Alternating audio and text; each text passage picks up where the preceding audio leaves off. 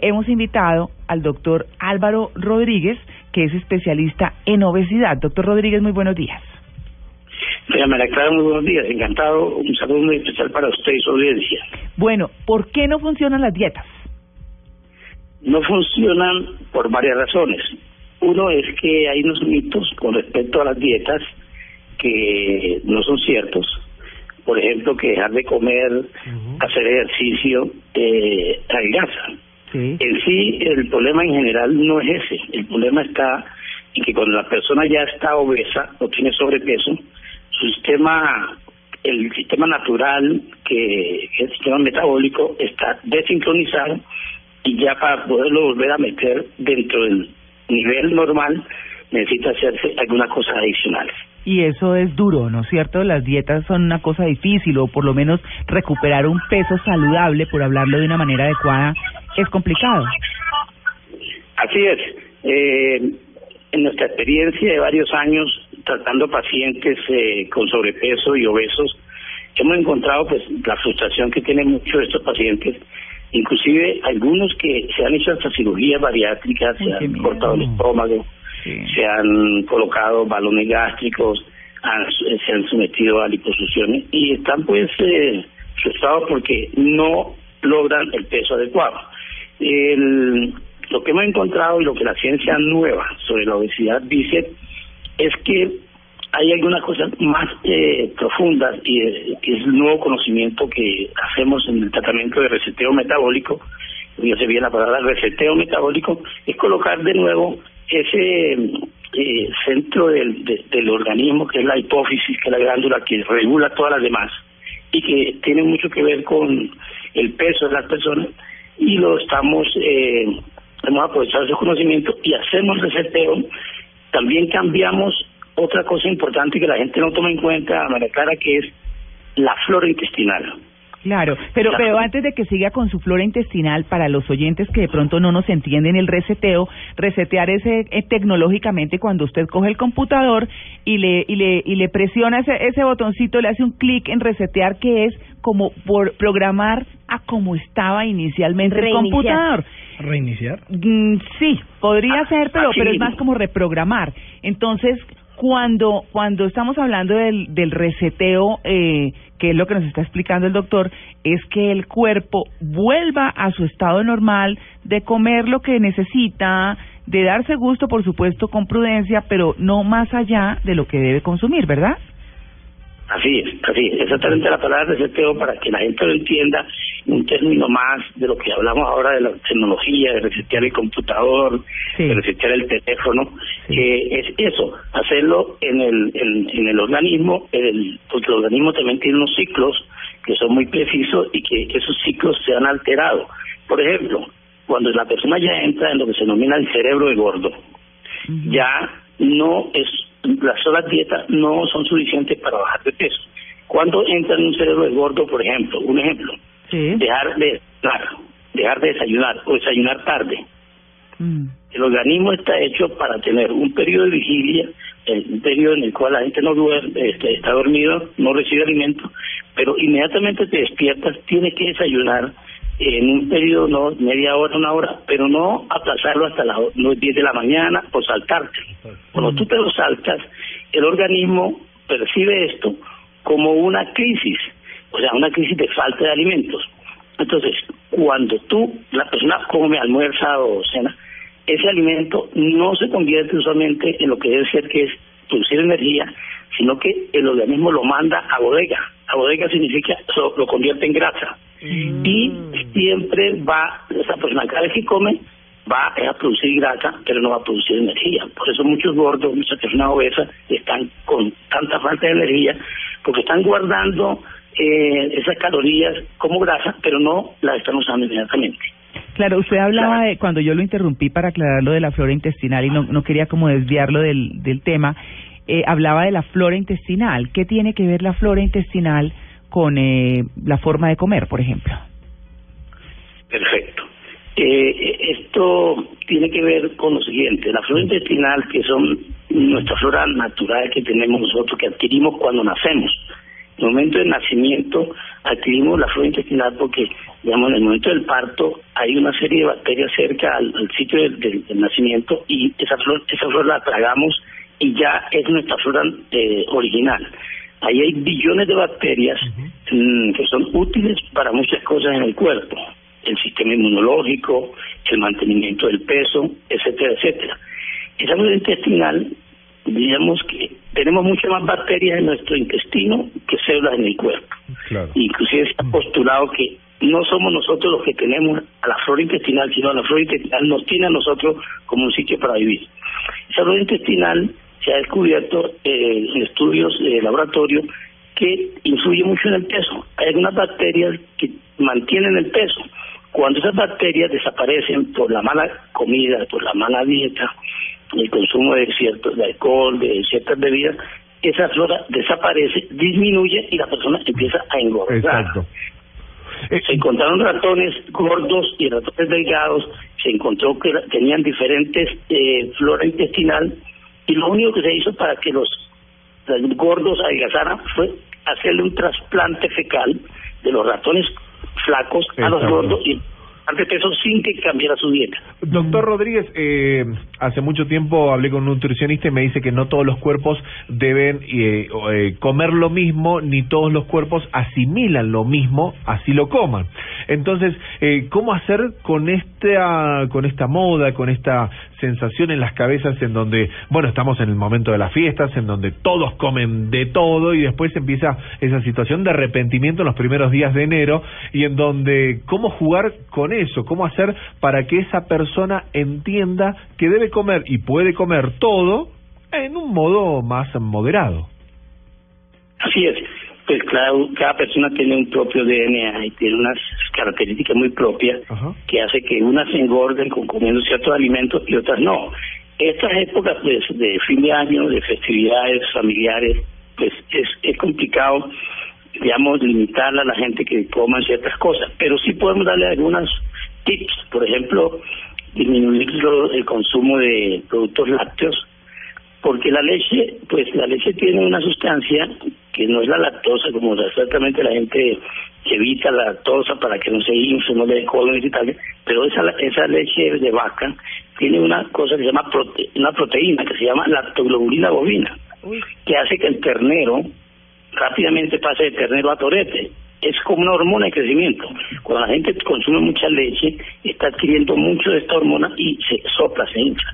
Entonces, disminuir, recomendaría yo disminuir el consumo de lácteos, el pan que tiene una gran cantidad de lácteos, ponerse pues, mantequilla, disminuirlo, las bebidas azucaradas, ¿sí?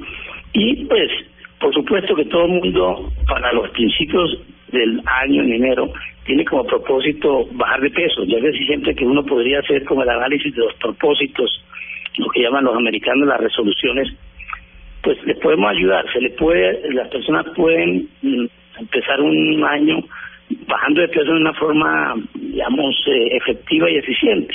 Y eso es eh, despacito, ¿no? ¿Cómo? Eso es despacito. Despacito. Mm. Pero normalmente, María Clara, la gente piensa que ir al gimnasio es suficiente. No es suficiente, porque es que cuando ya esto está alterado, ese metabolismo, la persona se mata haciendo cardiovasculares o ejercicios y después lo que tiene es más hambre o más sed y vuelve y recupera estas eh, calorías que perdió. Por eso es bueno el ejercicio, no lo quiero demeditar, pero mucha gente que va al gimnasio está medio frustrada. Mm. El gimnasio sirve para el mantenimiento del peso, pero no para volver a una persona obesa o con sobrepeso normal. Sí, doctor Rodríguez, siguiendo con la línea genética, uno ve personas que dicen que por constitución hmm. son muy delgadas. Ah, que la mamá es la gorda, que la tía es la gorda. O al contrario, hmm. que la mamá es un palito, el papá también, y todos son muy flaquitos. ¿Eso por qué se da? Que se dan ese lujo de comer lo mismo que cualquiera, no engordan mientras que el resto están sufriendo. Hay gente que parece que no les hiciera absolutamente nada de efecto lo que comen y pueden, por ejemplo, en estas fiestas darse el lujo de repetir, comer dulces, grasas, alcohol, sin ningún problema. Así es, hay un factor genético que influye en el peso de las personas. Nosotros lo podemos ver en los animales. Si nosotros miramos las razas de perros, ¿sí? Hay unos perros que son gordos, esos perros que son delgados, flacos. En el ser humano también hay está repartido los genes de esa manera. Pero la verdad es que eh, como no podemos actuar sobre los factores genéticos como tal, porque ya es un hecho, uno nació hijo de esa mamá y ese papá y adquirió esos genes, hay que actuar en una cosa nueva que se denomina la epigenética. La epigenética es cambiar hábitos de vida que permiten como dominar esos genes, dominar esos genes, cambiarlos. Entonces, eso ahí es el campo pues, de nosotros los médicos que trabajamos en, en obesidad, eh, en donde le hacemos a las personas unas dietas especiales, unos cambios alimenticios propios para su genética y que la mantendrían eh, en el peso apropiado.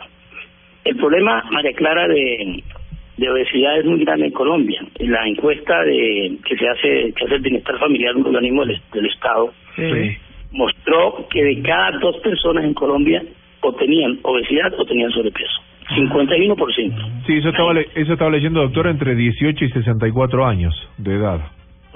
Tremendo. Y tenemos en Colombia un problema de salud pública muy grande. El campeón de la, de la obesidad en el mundo es Estados Unidos, seguido por seguido por México. Y Colombia muy cerca de lo que va lo que es México. Es que la mitad de la población es complicadísimo. Ian quería preguntar. Eh, sí, mira, doctor, me, bueno, estamos en la temporada de Navidad, hay muchos alimentos en la mesa. ¿Cuál de todos los que por lo general consumimos por estos días, doctor, puede ser beneficioso para todos y que nos puede ayudar a, mantener una mejor eh, digestión, una mejor dieta para estos días, de los que encontramos por estos días en todas las casas eh, por Navidad? sí, es complicado, pero bueno, de esta manera siempre, siempre hay verduras, siempre hay frutas, siempre hay granos enteros eh, que ayudan a, a paliar un poco eh, el, el exceso de, digamos, digamos el, tsunami de, de, azúcares, porque hay muchos azúcares en la dieta del, de diciembre, de la Navidad, del cambio de año. Entonces nos, ayuda a paliar un poco esas frutas. Algunas veces estas fibras envuelven un poco estos azúcares y hacen que no se absorban tanto. Eh, por eso la, la importancia de la fibra en la alimentación eh, esa sería una, una recomendación. Lo otro es de que las personas puedan, digamos, eh, disminuir los disminuir las porciones. Realmente, pues, estamos acostumbrados a comernos todo el plato que nos sirve. Mira, hay una hay una cultura japonesa en una isla que se llama Okinawa y es una de las poblaciones donde más hay longevos en el mundo, más más centenarios y ellos normalmente no se comen todo el plato, no. consumen como tres cuartas partes del plato, como cultura. Y, y, y, tienen esa relación de, de que no todos los alimentos son para toda la época del año también. Así es. Exacto, porque estamos acostumbrados a comer lo mismo durante todo el año. En cambio, si uno ve el calendario como la misma naturaleza lo da, uno se debería adaptar a esa naturaleza. Bueno, pero es que igual en diciembre uno come más y diferente que el resto del año. no, y le ofrecen más, es que eso es lo más terrible. Además le ofrecen, esa es una cosa, doctor, que vale la pena mirar, porque por ejemplo, una natilla deliciosa o mm, un, esos mini tamalitos que de mini, sumando de mini en mini, pues se suma un tremendo tamal. Bueno, todas esas, eh, digamos, eh, eh, reuniones tan opíparas llenas de comida deliciosa. El alcohol ah. también que van, que van tomando. El alcohol. Sí, el alcohol también es Eso lo van sumando. Ajá. Entonces, eh, pues sí, eh, ahí sí es decir, no, pues hay que cerrar el pico. Pero más allá de eso es como un poco el ambiente en el que se está, lo, lo que se está festejando, ¿no? Eso también influye, ¿no? Pues claro, o sea, probablemente que la gente, eh, aquí la comida más que todo es una cosa emocional, o sea, los excesos son emocionales, emotivos, porque pues no es lo mismo tú comer solo que comer en un grupo familiar en donde hay hermanos, familia, tías, y que hace rato de pronto no se reunían. Entonces eso pues motiva y llama a que aumente el apetito, aumente la capacidad de, de, de las porciones. Eso es cierto, eso es, digamos, no se puede evitar. Por supuesto, aquí estamos tratando de de moderar un poco, de moderar un poco la, situación cultural y social de las festividades. Y pues, ya que las personas que tienen eh, preocupaciones con su peso, que, que quieren ya el otro año empezar, hay, hay que ayudarlas. Yo particularmente, pues, tengo ese método propietario del recetero metabólico que ha sido producto de haber ensayado muchos sistemas de bajar de peso y que no ha funcionado.